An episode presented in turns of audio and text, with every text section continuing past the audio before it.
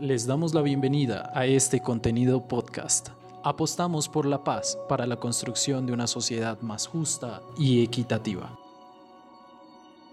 En pro de la construcción de paz se han generado una serie de acciones e iniciativas que llevan a la transformación social. Uno de los elementos más importantes es el diálogo, mecanismo que cada vez toma más fuerza en los procesos de negociación. Para esto es importante tener en cuenta las lecciones que han dejado las iniciativas de paz regionales y locales.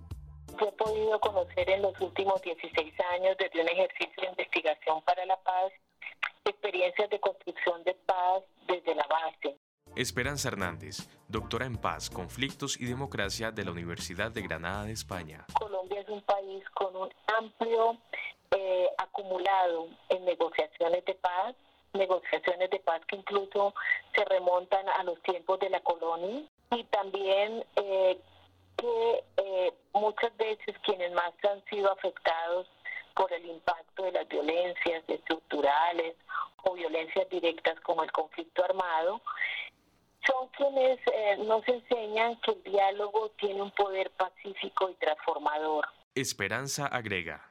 Yo he visto cómo estas experiencias eh, que residen, que se ubican en contextos donde se expresan diversas violencias, empoderamientos pacifistas en, en, dos, en dos sentidos, o hacen resistencia no violenta a diversas violencias o también hacen mediaciones en el conflicto armado colombiano. Esperanza explica las lecciones aprendidas. En primer lugar, que la paz no solo se construye de arriba hacia abajo, sino esencialmente de abajo hacia arriba. La sociedad civil tiene cada vez un rol más protagónico en la construcción de la paz. Que es importante para la construcción de la paz mirar la dimensión regional la gente puede eh, dialogar y ejercer, darle poder al diálogo como capacidad de cambio y de transformación. El diálogo eh, es, es, es posible siempre mediar todos los conflictos, pero hay que hacerlo en el momento oportuno antes de que se agrave y por supuesto que los diálogos tienen siempre poder pacífico y transformador. Por otra parte, la abogada y magíster en estudios de paz María Lucía Zapata ha trabajado en gestión y acompañamiento de procesos de paz local y regional.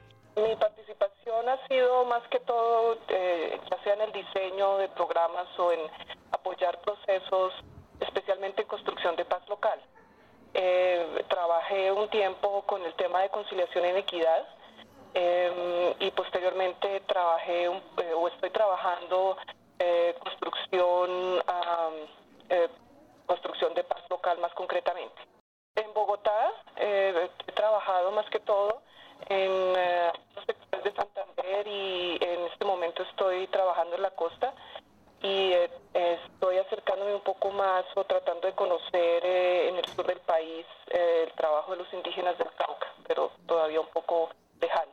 Las lecciones aprendidas son... Bueno, en primer lugar creo que, que la gente está viendo que está empezando a conocerlos y está eh, estudiándolos o aprendiéndolos y utilizando este tipo de mecanismos. Y eso es importante porque antes tal vez no se creía que, que esto pudiera funcionar. Yo creo también que han habido aportes interesantes eh, también desde el punto de vista de la academia, que se ha enfocado sus esfuerzos también a, estudiar estos aspectos. Eh, creería también que fruto de estos años también de muchas veces de eh, errores pero también éxitos se ha visto que la que, que la gente está empezando a desarrollar como unos procedimientos propios no de acuerdo al contexto de acuerdo a lo que les sirve teniendo en cuenta sus tradiciones yo creería que un aprendizaje importante es que eh, se ha visto que no solamente el mecanismo por el mecanismo eh, es importante, sino que hay que conectarlo con procesos más eh, macro en temas de construcción de paz. Informa Juan Sebastián Ortiz. Este fue un fragmento del programa radial Rompecabezas, muchas voces, otras formas de vernos un proyecto en alianza con la Pontificia Universidad Javeriana, CINEP, Programa por la Paz y Javeriana Estéreo.